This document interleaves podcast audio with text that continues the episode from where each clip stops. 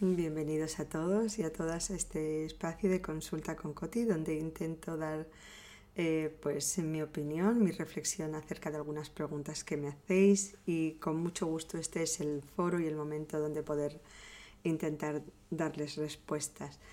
Eh, fijaros, hoy vamos a intentar ver qué pasa con este nuevo año, ¿sí? ¿Cómo hacemos que este nuevo año sea diferente? si habéis escuchado los podcasts anteriores, pues efectivamente pensamos que a veces tenemos ese pensamiento casi esa creencia mágica de que cambiando un dígito del calendario eh, nuestro año va a ser diferente, sin embargo sabemos que si no hacemos nada diferente pues tendremos más de lo mismo. Si habéis escuchado los podcasts anteriores acerca de comer menos, acerca de gastar menos también, entonces, bueno, pues eh, la famosa cuesta de enero, por lo menos que no sea una pendiente tan estrepitosa. Si hemos comido menos, no tendremos que hacer tanta dieta y, sentirnos tan, culpables de que hemos comido mal y si hemos gastado menos y comprado menos y nos hemos dado cuenta que lo mejor de nosotros es dar de nosotros mismos y ese es el mejor regalo, pues también en ese sentido tendremos menos que arrepentirnos a la hora de ver nuestra nuestra tarjeta de crédito y las deudas que nos quedan pendientes. Pero fijaros, si queremos que este año sea diferente, lo primero que tenemos que hacer es ser conscientes de que es parte, es lo más importante es nuestra decisión. Primero, ¿qué es lo que queremos hacer? ¿En qué queremos cambiar? Y en esto mi consejo es que no hagamos una lista de la compra donde meto todo y puedo tener mi lista de la compra, pero a eso yo os aconsejaría que lo marcarais en prioridades, en tiempos, que eso no fuera todo, porque tenemos un poquito, mucho la sensación de que es o todo o nada. O bien empezamos a sacar el azúcar de nuestra vida y no queremos comer harinas refinadas, somos más, más conscientes a la hora de, de nuestra comida, que tiene que ser sana, y entonces es o todo nada.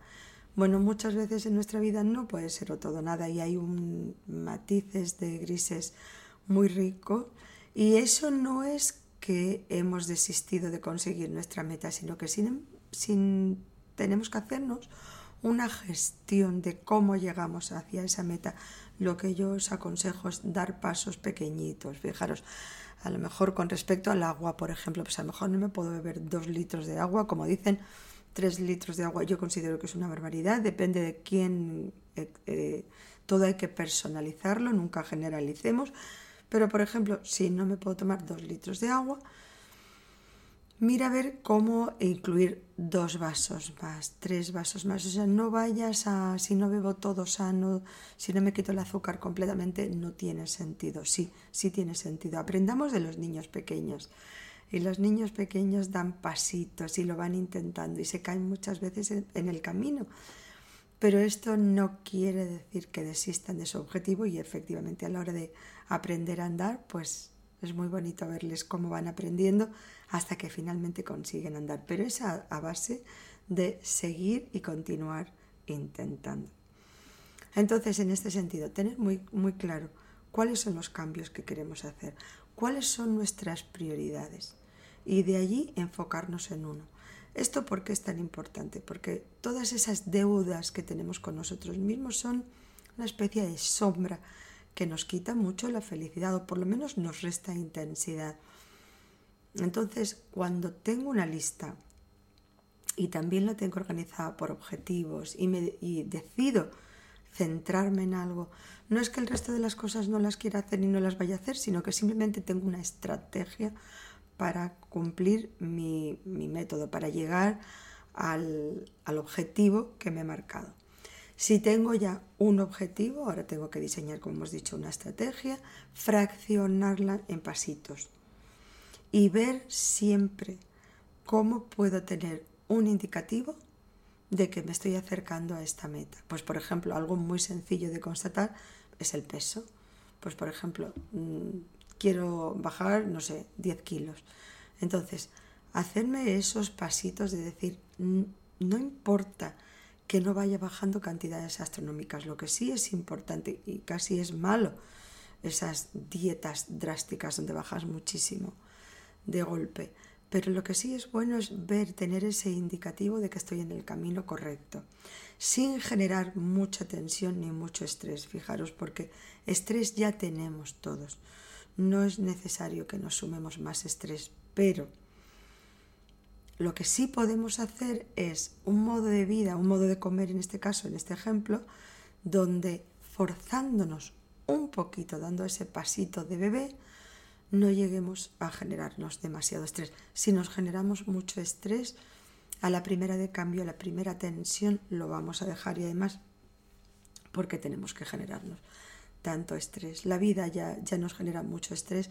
Tenemos que encontrar en ese camino en el que queremos crecer un desafío, pero también tenemos que darnos una, una recompensa. Y volviendo al tema de las dietas y del bajar de peso, lo malo es que muchas veces cuando buscamos recompensarnos con algo, siempre o casi siempre es con la comida y siempre es con las compras. Pues bueno, hay algo más importante que eso y es llegar a conocernos a nosotros mismos y saber qué es lo que nos hace felices.